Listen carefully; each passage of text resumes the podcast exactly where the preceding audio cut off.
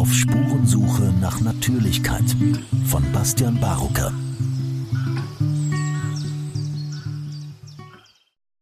Guten Morgen, lieber, lieber Bastian Barucker. Ich freue mich sehr auf das heutige Gespräch und ich stelle dich einmal kurz vor und dann steigen wir mit der ersten Frage ein. Also, du bist Wildnispädagoge sowie Gefühls- und Körpertherapeut und du widmest dich in deiner Arbeit vor allem zwei Themen, die dir sehr äh, entsprechen sozusagen. Und ähm, zum einen ist es die von dir gegründete Wildnisschule Waldkauz.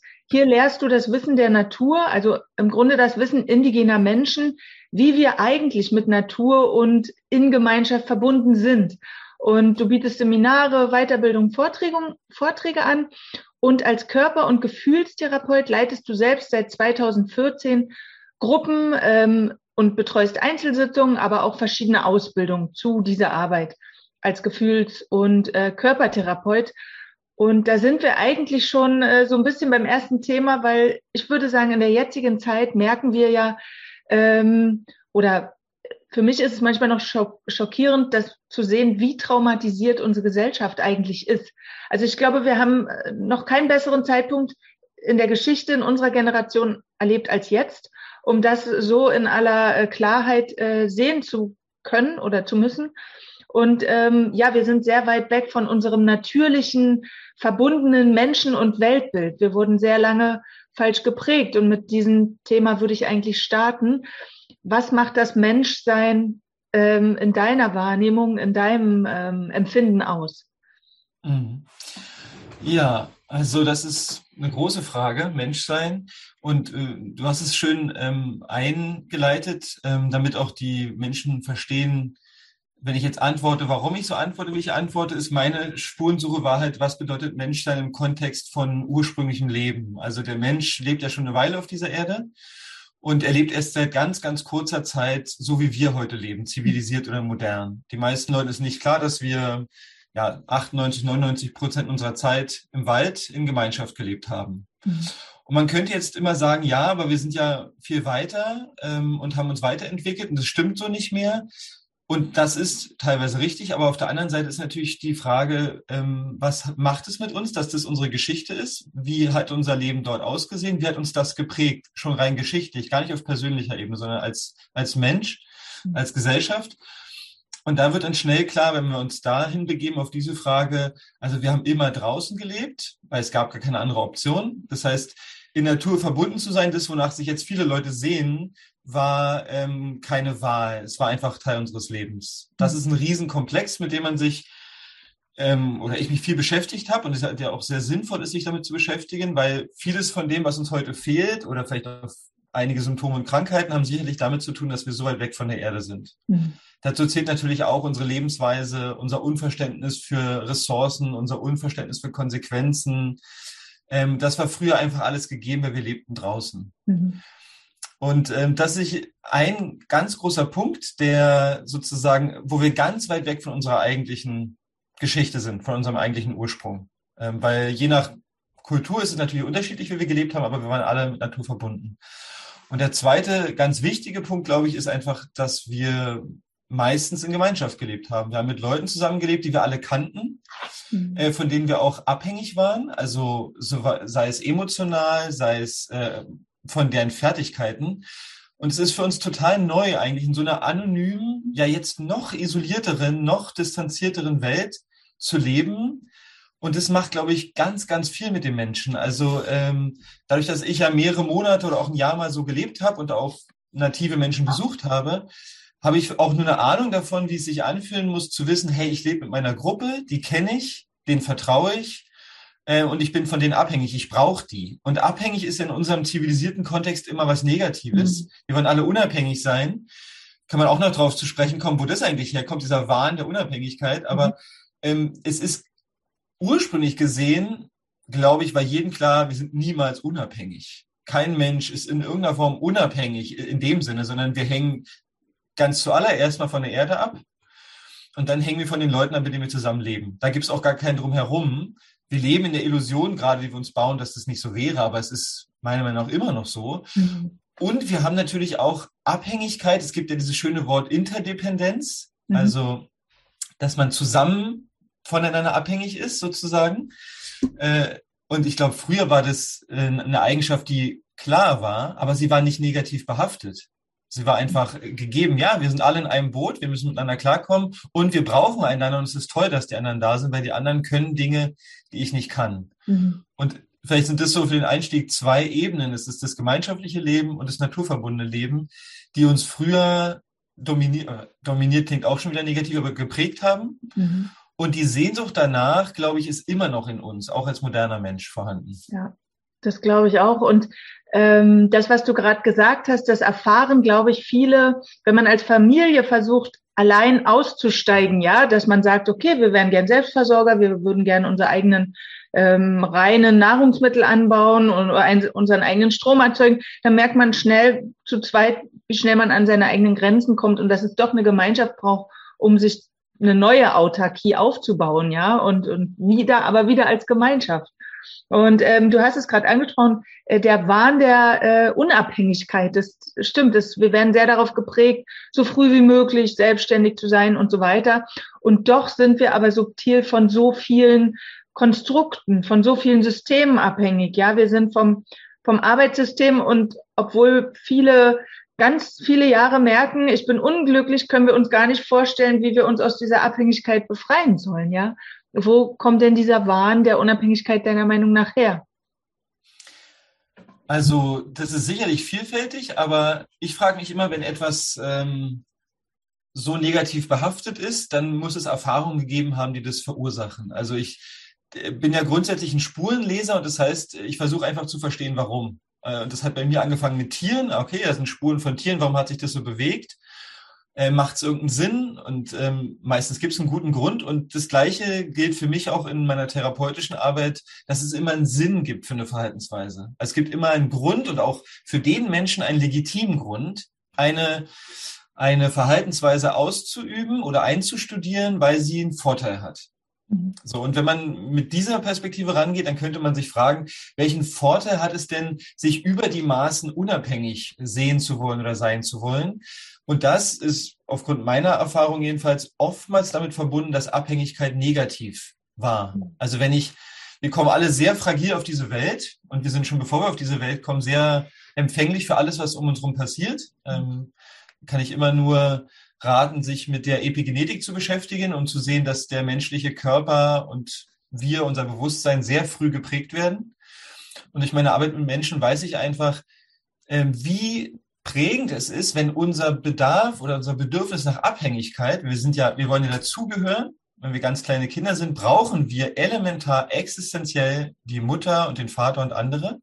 Vielleicht als Metapher, so wie wir eigentlich auch existenziell die Mutter Erde brauchen. Und wenn, wenn in, in dieser Abhängigkeit kommen wir auf die Welt und sind auch schon vorher so im Mutterleib. Und wenn diese Abhängigkeit aber mit negativen Erfahrungen ähm, ja.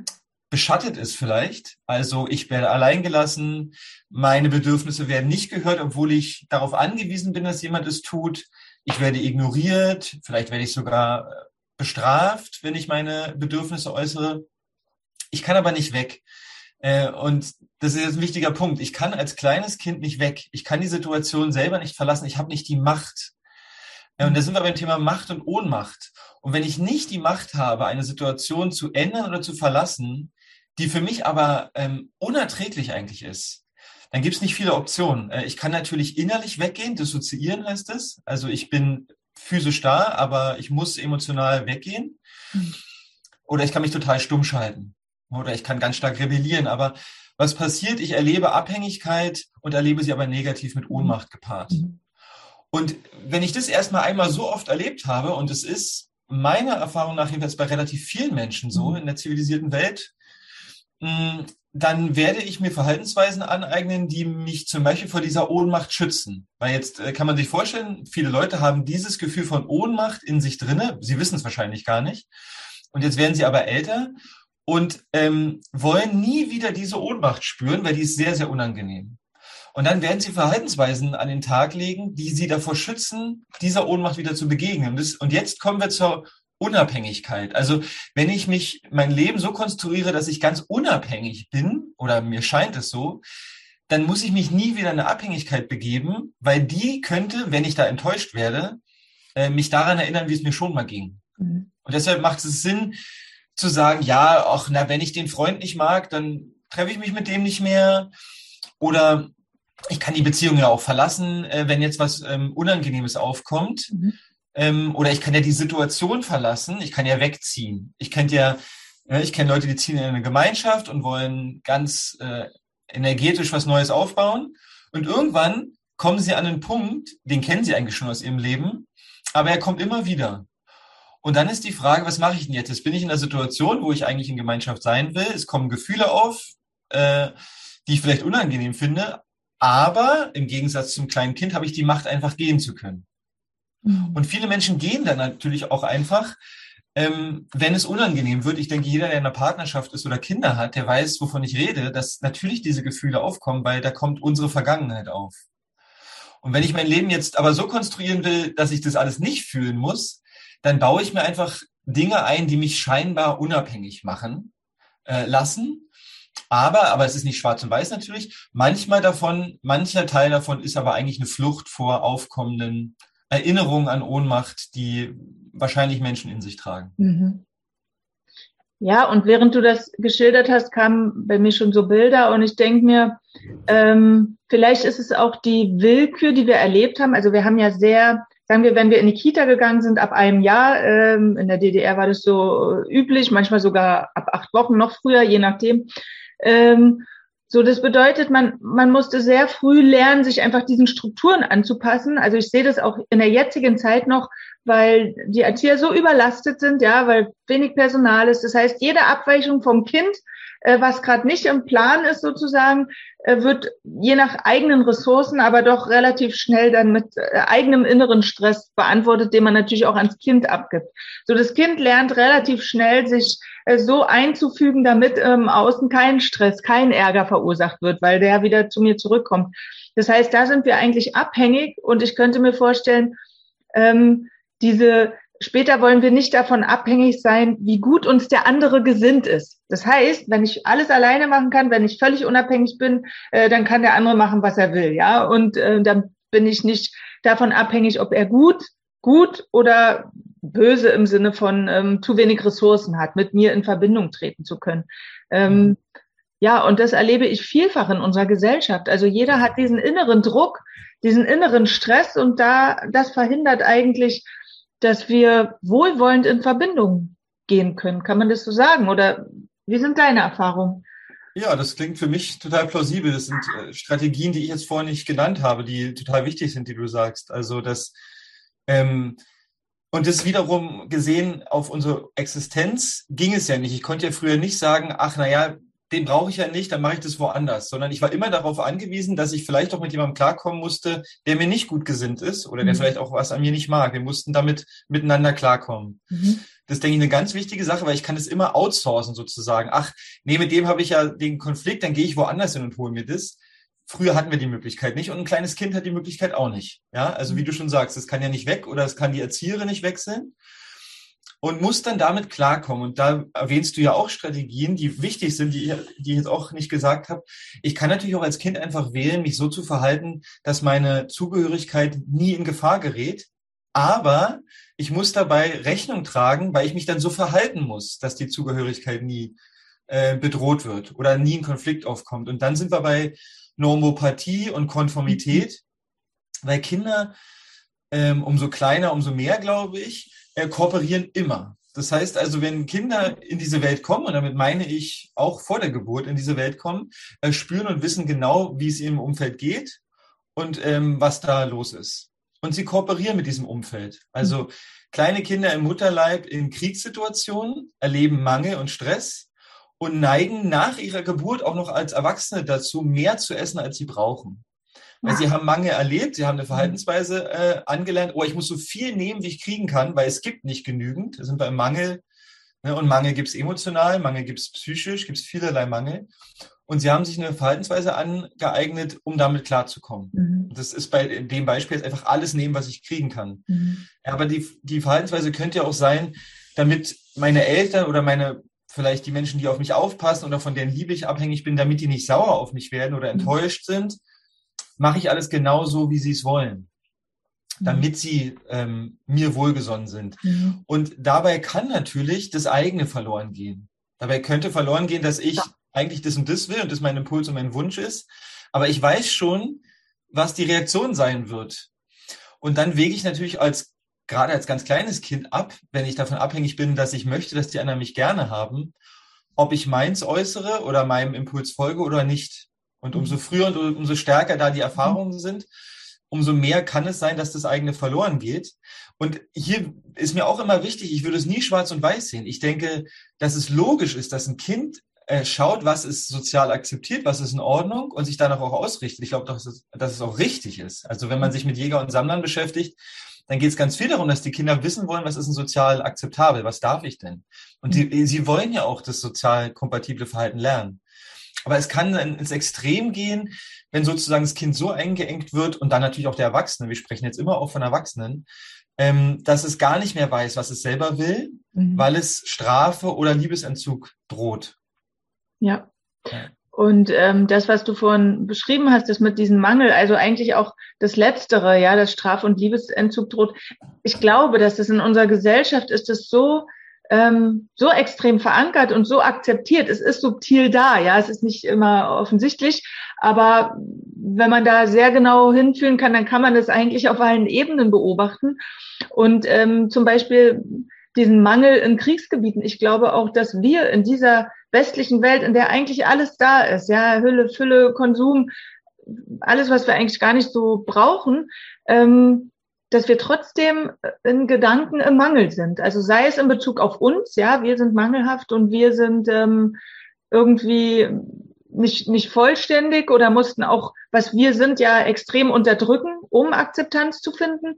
Ähm, und auf der anderen Seite auch, dass wir immer Glaubenssätze haben, die, die Welt ist Mangel. Aber wenn man jetzt in die Natur schaut, dann ähm, gibt es eigentlich diesen Mangel nicht. Dann gibt es die Kooperation äh, der, der Pflanzen, der Bäume untereinander, oder? Wie würdest mhm. du das sagen? Also es ist ein ganz wichtiger Punkt. Der Mangel in der Natur ist ein ursprünglicherweise war es nicht ein Konstrukt von natürlich lebenden Völkern. Also jedenfalls nicht permanenter Mangel, sondern es gibt dazu tolle Arbeiten. Eine nenne ich immer, die heißt die ursprüngliche Wohlstandsgesellschaft. Die zeigt eigentlich auf, dass Jäger- und Sammlerkulturen kontinental übergreifend circa dreieinhalb Stunden am Tag gearbeitet haben und dann hm. alles von ihrem Lebensunterhalt äh, gedeckt hatten, was sie brauchten. Und dann haben sie sich der Kultur, der Gemeinschaft, des äh, Ausruhens der Kinder gewidmet. Mhm. Also man muss immer sich vor Augen halten, das ist unsere Wurzel. Unsere menschliche Wurzel ist dieses Leben. Wir leben in Gemeinschaft, wir brauchen wenig Arbeit, um alle unsere Bedürfnisse zu, äh, zu decken und hatten dann viel Zeit für die Gemeinschaft. Das ist ganz wichtig. Und so lebten wir ja die meiste, meiste, meiste Zeit. Da gab es natürlich auch Zeiten von Mangel im Sinne von Hunger. Aber nach Mangel kam auch immer wieder Fülle. Also das Leben war zyklisch. Es war genauso wie die Säugetiere, die im Wald heute auch leben. Ja? Es gab mal viel und mal wenig. Aber in, eigentlich in jeder Zelle von dem Jäger und Sammler programmiert war, es gibt aber immer genug auf, aufs Ganze gesehen. Und da sind wir also am Punkt, den kann man sich natürlich kognitiv immer wieder wiederholen, aber es ist was anderes, das im Körper einzuspeichern oder zu wissen. Und da sind wir wieder auf zwei Ebenen. Wir reden die ganze Zeit eigentlich auf zwei Ebenen. Wir reden jetzt von der Beziehung zur Mutter Erde. Also äh, weiß ich, dass die Natur mir immer genügend gibt. Und da kann ich ja aus meiner Erfahrung sagen, ähm, dass es für den westlichen Menschen wahnsinnig schwierig ist, an dieses Gefühl ranzukommen, mhm. weil er hat gar nicht die Fähigkeiten, um die Geschenke der Erde zu bekommen. Also äh, wenn ich raus in den Wald gehe, dann wer es praktisch macht, wird verstehen, warum Jäger und Sammler so unglaublich fähige Menschen sind. Und das Wort primitiv müsste eigentlich ein Kompliment sein, äh, weil sie können in dreieinhalb Stunden genügend essen, genügend trinken und eine Unterkunft und ihre Gemeinschaft versorgen und haben dann Freizeit.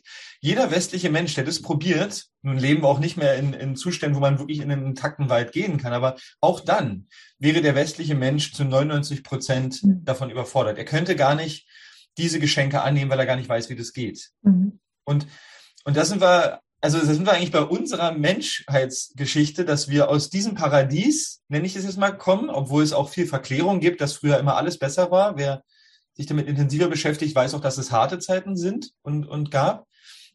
Aber wir kommen sozusagen aus dieser Geschichte.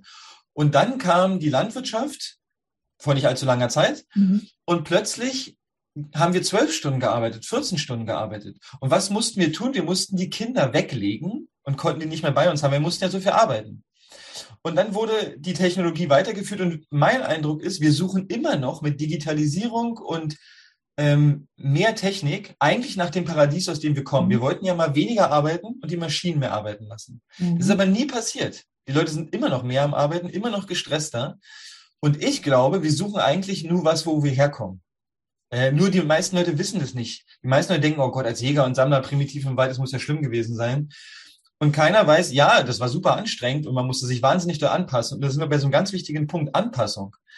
Äh, die, also der Überlebensskill Nummer eins, den ich jedenfalls im Wald kennengelernt habe nach einem Jahr Leben, ist Anpassung. Kann ich mich an das, was da ist, anpassen? Kann ich es nicht kontrollieren? Kann ich es nicht versuchen zu ändern? Ich kann meine Leute nicht ändern. Ja, den einen mag ich nicht. Und wenn der nur am Feuer rumlungert und nichts macht, dann wäre ich wahnsinnig wütend und sauer. Aber finde ich jetzt einen Weg, mit dem zusammenzuleben? Also kann ich dem sagen, was ich sehe und kann ich ehrlich sagen, was es in mir macht und kann ich auch gucken, warum regt mich das eigentlich so auf? Also da gibt es wahnsinnig viele Punkte, aber ich kann ihn nicht ändern. Und ich kann auch nicht ändern, dass es regnet und ich kann auch nicht ändern, dass es Moskitos gibt und ich kann auch nicht ändern, wie viel Fisch im See ist. Und der westliche Mensch ist so darauf getrimmt, Dinge zu kontrollieren und zu verändern, dass er diesen Skill total würde sagen, zu wenig trainiert, sich an das anzupassen, was ist, was ich nicht verändern kann. Ne, es heißt nicht, dass es nicht toll ist, was zu verändern, was ich auch verändern kann und sich sein Leben schön zu gestalten. Mhm. Aber manche Dinge kann ich nicht verändern. Mhm. Und ähm, das sind so ganz wichtige Punkte. Und jetzt hast du ja den Mangel und jetzt kommen wir zu der anderen Seite. Und wenn ich natürlich als Kind Mangel, jetzt nicht zur Mutter Natur, sondern zur eigenen Mutter, auch mhm. als Abbild erlebe, äh, dann nehme ich natürlich auch eine Haltung mit ins Leben. Äh, ich kriege nicht genügend Zugehörigkeit, vielleicht nicht genügend Nähe, nicht genügend Anerkennung und daraus heraus entwickeln sich dann wiederum Verhaltensweisen oder Haltungen fürs Leben. Also es ist ganz interessant für mich immer so beide Seiten zu sehen, ähm, das ganz Persönliche und das sozusagen ursprünglich Menschliche. Mhm. Ja, und jetzt kommt mir gerade ein anderes Bild und zwar dieses, okay, wenn unsere Eltern nicht ähm, genug da sein konnten für uns, also zum Beispiel, wenn wir zwei Generationen höher gehen, die Kriegsgeneration, ja, die ja äh, dann erstmal sich um die eigene Existenz wieder gekümmert hat, um den eigenen Aufbau und wo viele Traumatisierungen auch mit den eigenen Kindern äh, geschehen sind. Ähm, dann frage ich mich gerade, was tritt an dessen Stelle? Ist es vielleicht das System, ja, komisches Wort, aber Vater Staat, das System und, und alles, was, wo sind wir akzeptiert, ja? Und dann ersetzt diese Abhängigkeit vielleicht die Abhängigkeit, dass wir wenigstens im System anerkannt und gesehen äh, sein wollen, weil über die Anerkennung im System haben wir oft auch Anerkennung der Eltern erfahren. Also bei mir war das nicht, aber ich weiß, dass es bei vielen eine große Rolle gespielt hat. Ähm, und vielleicht äh, haben wir dadurch auch die Situation, die wir jetzt haben, dass niemand, ähm, es, also ich habe mal den Satz gehört, es ist gut, wenn man eine Herde hat und sich anpassen kann, aber wenn die Herde in die falsche Richtung rennt, ist es schwierig, ja. Und dann muss man als Einzelner hat man diesen Ablöseprozess. Und ähm, ja, würdest du sagen, dass man das heilen kann? Also Gefühls- und Traumaarbeit, Gefühls- und Körperarbeit zielt ja im Grunde darauf ab, dass wir äh, doch in diese Verbundenheit zurückfinden, oder? Ähm, würdest du sagen, dass das möglich ist? Ja, ich finde immer das Wort heilen schwierig, weil es viele Erwartungen schürt, aber ich weiß, dass es integrierbar ist, die eigene Geschichte. Mhm. Und ähm, wenn sie integriert ist, ist sie nicht mehr unbewusst und dann kann ich ähm, dann kann ich Entscheidungen treffen, die bewusst sind. Das wäre für mich schon das mit das höchste Gut. Also das heißt, ähm, zuerst weiß ich gar nichts von meiner Geschichte äh, und ich weiß vielleicht gar nicht, warum ich mich so und so verhalte. Mhm. Und nur meine Geschichte zu kennen, zu wissen, ah, okay, also meine Geschichte ist, ich habe ganz viel Verlassenheit gespürt und traue mich jetzt gar nicht mehr, mich eng zu binden, weil ich könnte ja wieder verlassen werden.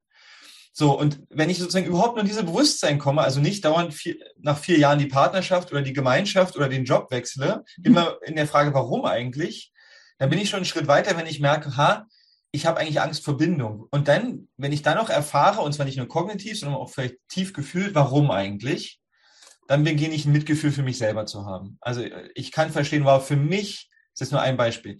Mir fällt es unglaublich schwer, jetzt in dieser Beziehung zu bleiben und Beziehung könnte Partnerschaft sein oder anderes, weil ich wahnsinnige Angst davor habe, dass ich mich eng binde. Mhm. Da bin ich schon mal einen wahnsinnigen Schritt gegangen, weil ich kenne mich. Ich laufe nicht mehr unbewusst äh, in meinem Muster, sondern ich kenne mich und merke, oh, jetzt, jetzt, jetzt kommt es wieder auf. So, und wenn ich mich dann mit mir beschäftige und mich mir widme, vielleicht mit Gefühls- und Körperarbeit oder anderen Dingen, dann kann ich diese, diese, da ist ja meistens eine sehr existenzielle Angst oder Schmerz verbirgt sich hinter dem. Also Dinge, die wir auf keinen Fall wieder spüren wollen. Mhm. Und wenn man jetzt in der Gefühls- und Körperarbeit zum Beispiel sich den Raum gibt und diese ursprünglichen Schmerzen wieder fühlt, das heißt also totale Verlassenheit vielleicht, große Angst, ähm, große Ohnmacht, Hoffnungslosigkeit, und wenn die sehr früh waren, sind die sehr tief in uns gespeichert und über die Jahre oder über die Male kann diese Angst sich verringern. Also der Schmerz wird gefühlt und wird dadurch weniger. Und dann kann ich, so ist jetzt meine Erfahrung mit dem Begleiten von Hunderten von Menschen auch, mhm. dann können Leute anfangen, in den Situationen, wo es wieder aufkommt, zu merken, ah ja, jetzt passiert das wieder, das, das ist meine Geschichte. Mhm. Dann sind sie schon sehr weit und dann können sie sich überlegen, oh, und ich merke eigentlich Angst, äh, mich jetzt auf dich weiter einzulassen, Partnerin oder Partner, weil meine Prägung ist, wenn ich mich darauf einlasse, mit dir zusammen zu sein, werde ich zum Schluss verlassen sein. Und wenn ich das aussprechen kann und damit da sein kann, dann kennt der, dann kann der Partner, kriegt er ein riesengroßes Geschenk von mir, weil er kennt mich jetzt auch. Und ich muss mich natürlich sehr verletzlich zeigen. Und das ist für mich, das steckt für mich hinter Integration. Ich kenne mich, ich habe mich mit diesen Gefühlen beschäftigt, bin ihnen begegnet und kann dann wenn sie aufkommen, weil meine Erfahrung ist, sie sind nie ganz weg. Sie sind Teil unserer Geschichte. Sie werden immer wieder anklopfen und sagen, ah ja, das ist meine Geschichte.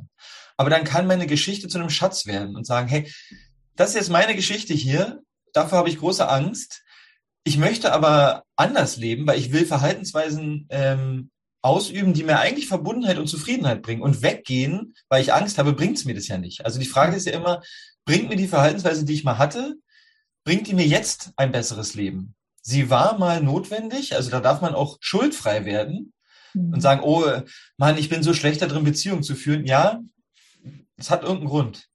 Und wenn man da Mitgefühl mit sich hat, kann man im besten Fall dann sagen, hey, und weil ich das durchgearbeitet habe, möchte ich aber bei dir bleiben, aber ich erzähle dir trotzdem davon und äh, will aber mit dir den Weg zusammengehen. Oder ich möchte in der Gemeinschaft bleiben oder ich möchte in dem Job eigentlich bleiben. Und vielleicht muss ich noch lernen, oder darf ich lernen zu sagen, was ich bräuchte, damit ich gut beisammen sein kann mit der anderen Person oder der Gruppe. Mhm. Bei einem riesen anderen Punkt. Vielleicht konnte ich früher gar nicht sagen, was ich bräuchte, damit es mir gut geht. Oder ich wusste gar nicht, wie es geht. Und viele Leute wissen es immer noch nicht. Mhm. Also sie haben die gleiche, äh, die gleiche Mündigkeit, die sie früher hatten. Und früher war sie real. Da konnten sie es wirklich nicht. Und manchmal sind sie immer noch nicht in der Lage zu sagen, hey, damit ich, damit es mir gut geht, brauche ich eigentlich das und das und das von der Gemeinschaft und von dir. Und wenn sie das wieder lernen, dann sind sie natürlich, dann haben sie ein wahnsinniges Werkzeug in ihrer Hand. Sie mhm. wüssten, dass sie den Leuten, von denen sie es brauchen, sagen können, was sie brauchen, damit es ihnen gut geht und damit sie da bleiben wollen. Mhm. Und der andere, wiederum der Partner oder die Gemeinschaft oder vielleicht auch der Arbeitgeber, im besten Fall jedenfalls, haben oft Verständnis eigentlich, wenn jemand so ehrlich von sich erzählt, ähm, was er bräuchte, damit es gut ist, beieinander zu sein. Mhm. Und wenn der andere es nicht kann oder will, weiß ich natürlich auch, hm, wenn jemand gar nicht bereit dazu ist, ist es dann überhaupt mein Ort.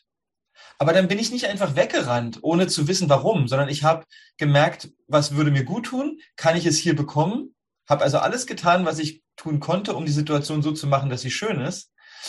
Aber ich habe auch alles getan, um festzustellen, boah, der andere sagt, nee, will ich gar nicht. Das will ich dir gar nicht geben. Mhm.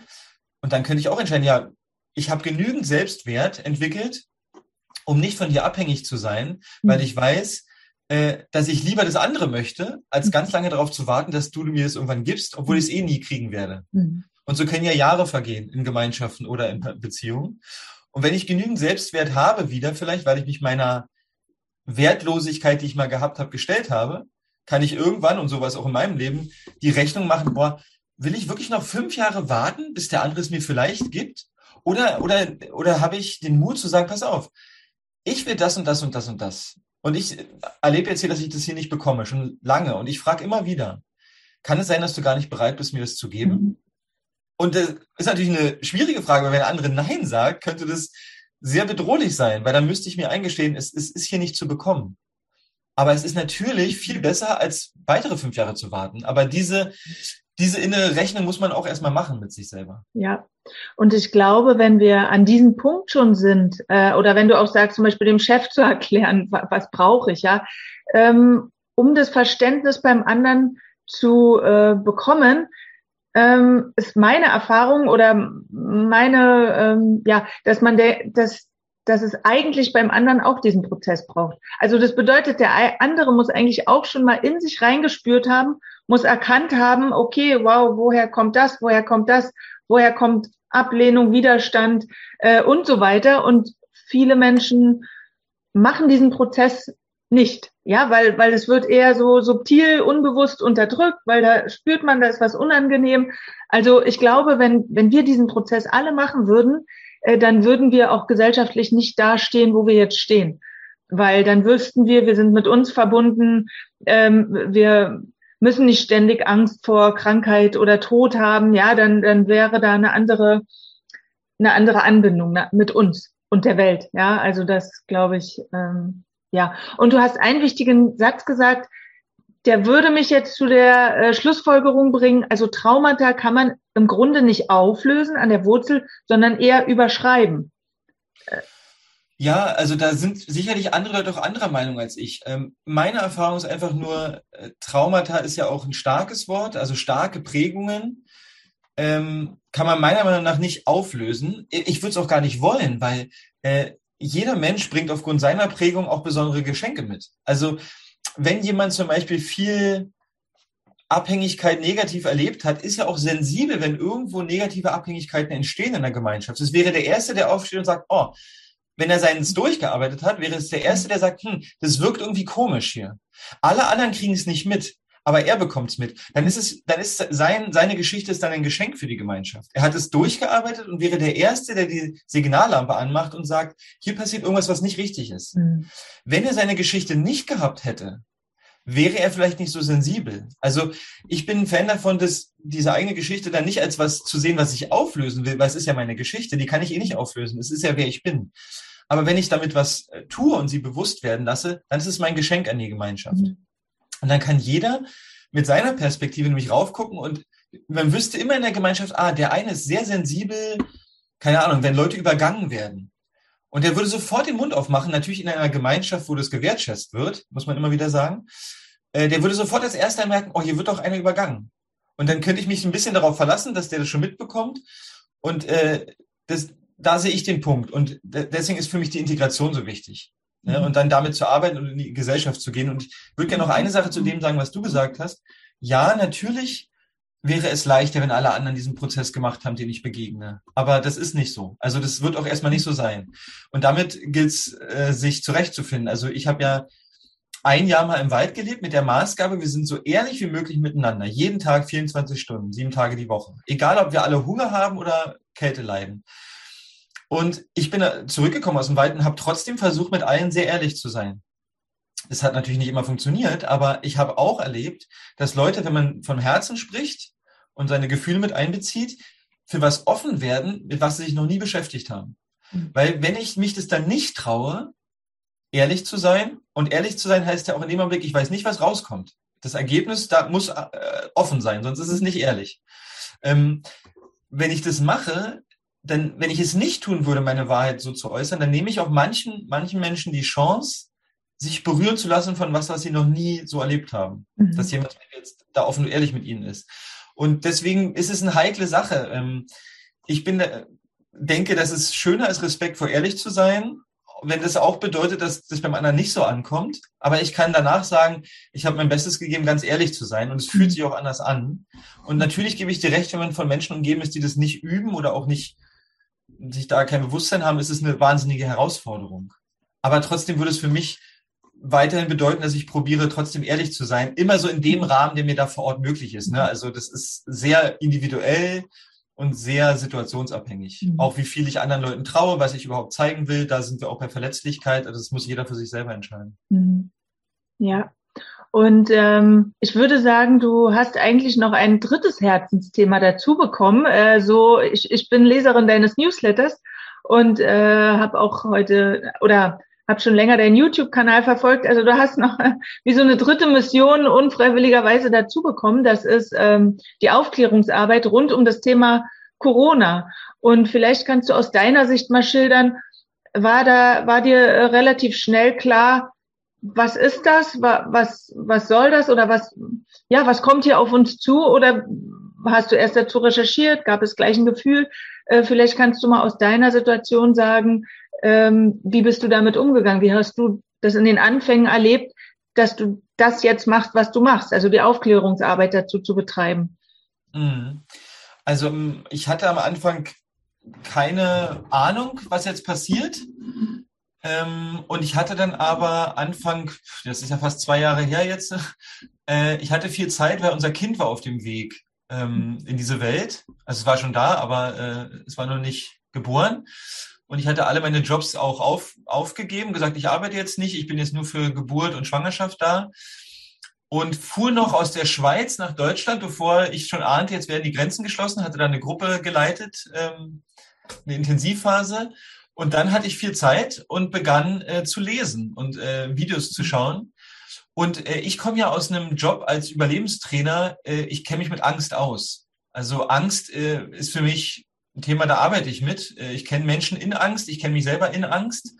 Und ich weiß äh, ohne medizinische Kenntnisse, dass das Schlimmste, was passieren kann in einer Notsituation, viel Angst zu haben, permanent Angst zu haben und Panik. Also jeder Überlebenstrainer sagt dir, die erste Regel ist Ruhe bewahren.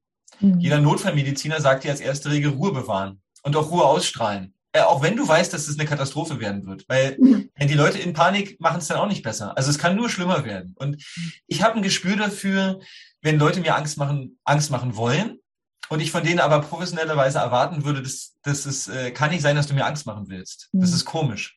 Und da war für mich schon alles klar. Ich habe gemerkt, wenn, wenn mir jemand mir absichtlich Angst macht, dann möchte er was erreichen.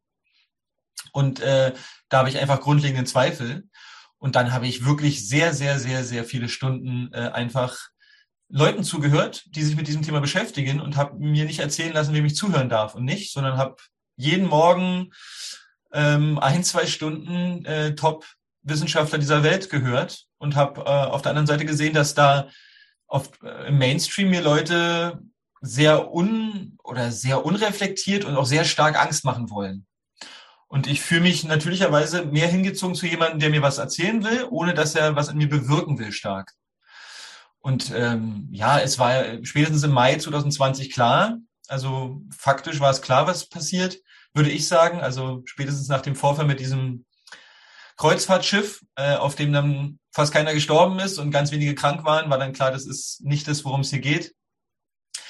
Und dann komme ich aus meinem Wildnishintergrund, dass ich denke, jede Stimme muss gehört werden, Redekreis. Also äh, die beste Lösung findet man nur, wenn sich alle zusammen hinsetzen und jeder darf aussprechen.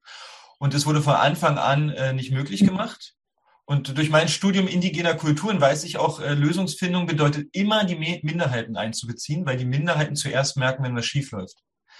Und all das wurde also aufs Schärfste ähm, übergangen. Mhm. Und da habe ich mich einfach als beruflich, sowohl aus meiner therapeutischen als auch aus meiner wildnispädagogischen Sicht, äh, berufen gefühlt, gesagt, wenn ich jetzt hier den Mund halte, was mache ich dann hier? Also wozu habe ich bitte Jahrzehnte diese Sachen gelernt und jetzt schweige ich? Das heißt nicht, dass ich Recht habe, aber es heißt, dass ich Prozesse kennengelernt habe, die einer Lösung dienlich sein können. Dafür muss ich aber nicht inhaltlich richtig sein.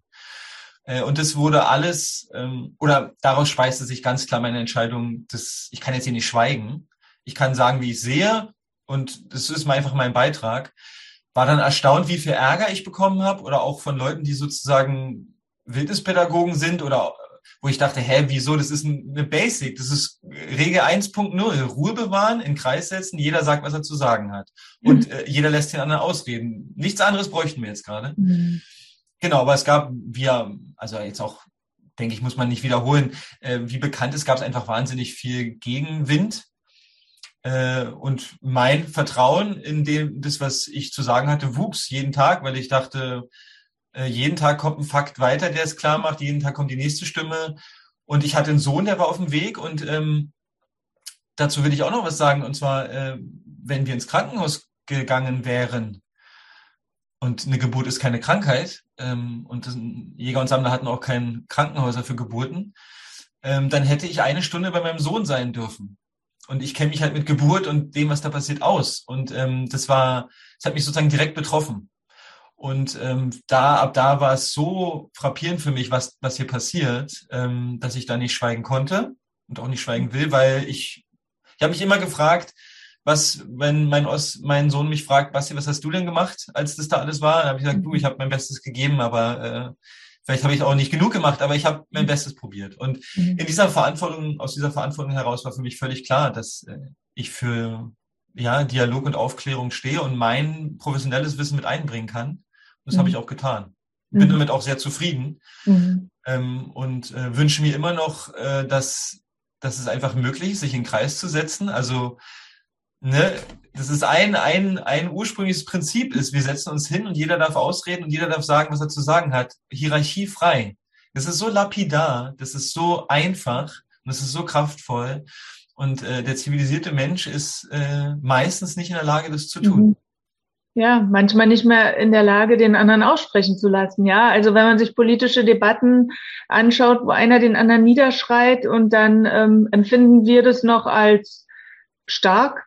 Ja, oder das wird uns ja äh, eingegeben, wow, äh, das ist, äh, obwohl es eigentlich ähm, kindisch ist. Wir bringen ja unseren Kindern schon bei, bitte lasst euch aussprechen, bitte lasst mich aussprechen. Aber in solchen Diskussionen ist man manchmal nicht dazu in der Lage oder ich erinnere mich noch an einen Satz, Klappe halten und impfen lassen und so. Also so, so eine Anweisung, wo ich mir denke, mh, hm, okay, auf welchem Niveau der Sprache sind wir hier eigentlich angelangt? Also ähm, mich verwundern solche Sätze, ja. Auch wie du sagst, Regel Nummer eins. Und ja, und doch ist es anscheinend nicht offensichtlich für jeden, ne? Naja, aber da sind wir bei dem schönen, bei deinem schönen, äh, also ersten Satz zu diesem Gespräch. Äh, wir erleben jetzt, dass Dinge offengelegt werden, die schon immer da waren. Mhm.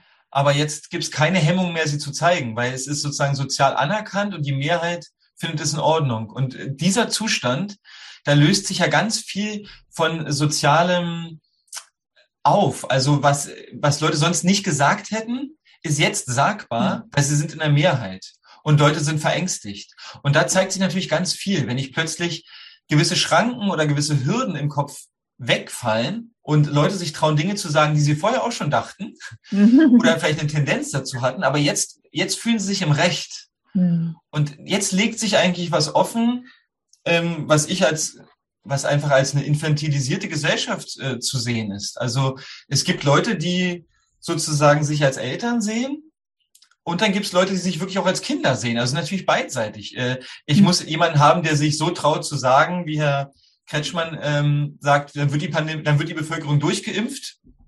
Sowas muss ich erstmal sagen, ja, das ist eine Ansage wie, wie zu Kindern. Aber natürlich braucht es auf der anderen Seite auch eine Bevölkerung, die das auch zulässt. Also es geht immer beidseitig. Ne? Ich muss mhm. sowohl meine Verantwortung abgeben und jemanden zur Projektionsfigur machen von Mama oder Papa. Und da sind wir wieder bei uns und jedem Einzelnen. Ne? Inwiefern übernehme ich Verantwortung für mein Leben? Und dann brauchst du natürlich Leute, die Position brauchen, um eigene innere Leere zu füllen, äh, in denen sie Papa oder Mama sein können, weil sie sich dann wertvoll fühlen und weil sie denken, sie tun etwas Gutes, wenn sie anderen Leuten vorschreiben, was jetzt das Richtige ist. Mhm. Das ist natürlich auch eine Verhaltensweise, die kommt irgendwo her. Ja, also da hat jemand irgendwas erlebt, was ihn jetzt dazu bringt, so zu sein. Mhm. Und äh, ich kann mich da auch nur Hans-Joachim Marz anschließen, dass ich glaube, viele der Leute, die machtvolle Positionen suchen, haben Ohnmacht erlebt. Mhm. Und weil sie die nie wieder erleben wollen, sind sie jetzt in machtvollen Positionen. Und das Aller, Allerschlimmste wäre, die machtvolle Position zu verlieren. Deswegen geht es natürlich auch nicht um Fakten oder es geht auch nicht um das Volk zu repräsentieren, jedenfalls nicht ganz äh, oder nur teilweise, sondern natürlich geht es darum, die eigene Machtposition zu mhm. behalten mhm. oder zu verbessern, weil, und ich denke, das ist wichtig, der Machtverlust kommt ganz, ganz schlimm existenziellen Gefühlen gleich. Also es ist ganz wichtig, glaube ich, manchmal dieses Mitgefühl auch zu haben bei all den wahnsinnigen Aussagen, die, die da getroffen werden, zu, immer wieder zu merken, ja, ey, boah, so eine Aussage, aus welcher Motivation heraus trifft man so eine Aussage? Mhm. Oder wie viel Angst muss man haben vor Machtverlust, um einfach sich hinzustellen und zu sagen, ich habe mich geirrt. Und das sehen wir ja gar nicht mehr. Wir leben ja in einer Welt, wo Fehler äh, absolut nicht sein dürfen. Das erleben unsere Kinder schon meistens leider. Mhm. Und das sehen wir da einfach fortgeführt. Ähm, und ich will dazu sagen, ich würde es als enorme Stärke empfinden, wenn jemand sich hinstellt und sagt, ich habe mich geirrt. Mhm. Ich habe mal einen Menschen im Seminar erlebt, einen Oberförster, äh, mit einer Gruppe von 20 Leuten und wir waren draußen im Wald und der hat was gesehen und ich habe ihm ein paar Fragen dazu gestellt. Und das ist ja so mein Job. Also ich stelle Fragen äh, zur Natur. Und er hat dann irgendwann vor 20 Leuten gesagt, und es ging ja um einen Baum, äh, er hat gesagt, ich weiß es nicht. Habe ich mich noch nie gefragt.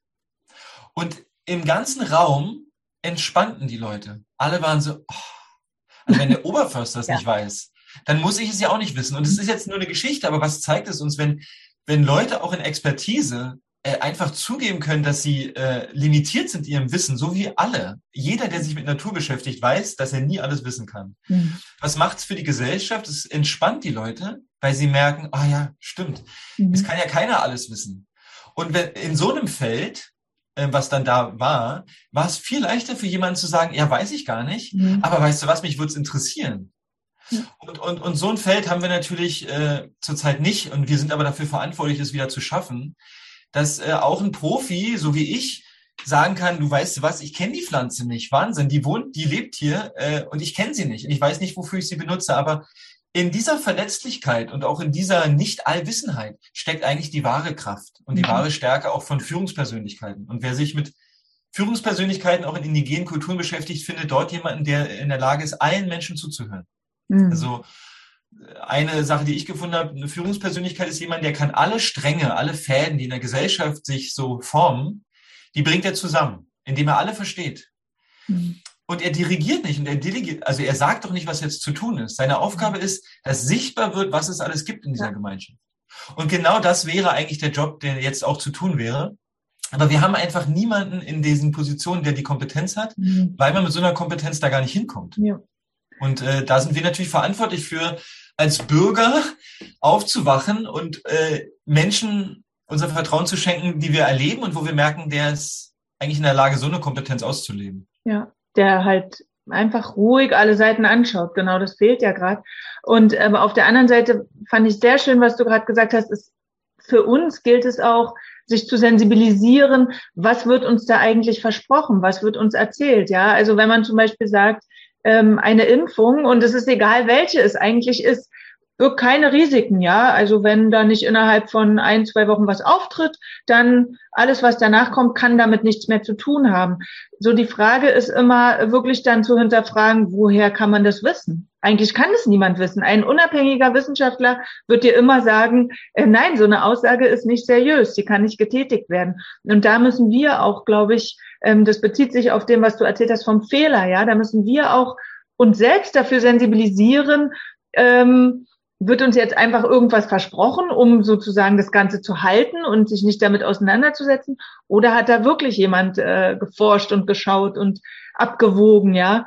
Und das andere, was mich auch ähm, sehr erstaunt hat, ist immer noch dieses Gefühl, ja, jemand darf mir vorschreiben, was ich mit meinem Körper mache. Also ähm, da ist oft viel Resignation gewesen im letzten Jahr. Ja, ich muss ja sowieso, irgendwann kommt die Pflicht.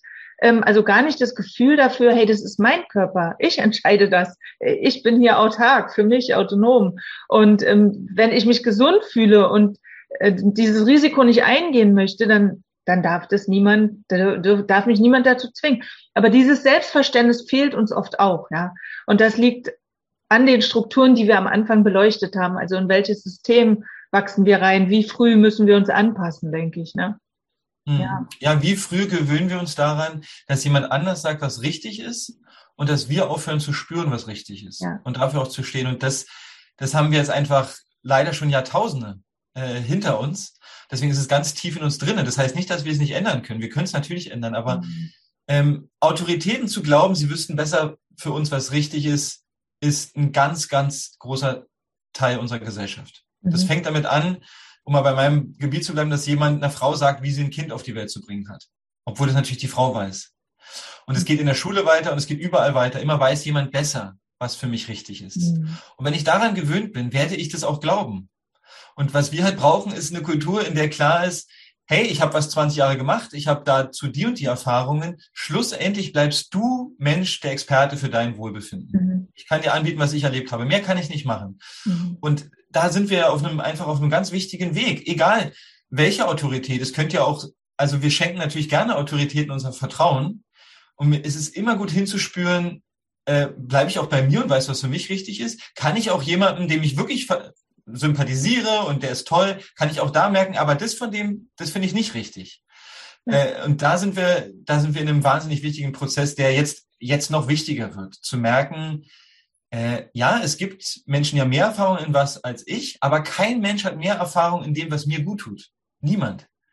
Und schlussendlich muss ich immer selber entscheiden, stimmt das, was der andere sagt, was ihm gut tut, auch für mich oder nicht? Mhm. Und den Mut zu haben zu sagen, weißt du was, ich finde das und das echt toll, was du da über die Erziehung geschrieben hast. Aber was du jetzt über Corona schreibst, das mhm. finde ich falsch. Mhm. Diese Differenziertheit ist ja auch flöten gegangen. Ich kann ja was mhm. von jemandem wirklich toll finden und sagen, aber in der Perspektive, das finde ich ganz anders. Mhm. Und dann müssen wir uns auch nicht als Menschen voneinander distanzieren, sondern nur von unseren Standpunkten. Also Hass und Ab Abneigung ziehen ja eigentlich auf eine Verhaltensweise von jemandem, nicht auf den Menschen selber. Mhm. Also natürlich äh, hasse ich das, wenn jemand mir äh, irgendwas Böses tun will. Aber wenn er mir wieder was Gutes tut und mir eigentlich Gutes will, dann kann, kann auch eine Beziehung sein. Also mir fehlt die Differenziertheit zwischen Mensch und seiner Aussage oder seiner Haltung. Ja. Und die bräuchten wir eigentlich, um zurückzukommen, zu erkennen, hey, äh, nicht alles von dir ist schlimm, sondern ich finde das nicht so, aber mhm. das andere, da kann ich mit dir übereinstimmen, lass uns einen Weg finden, wie das zusammen gehen kann. Ja. Ja. ja.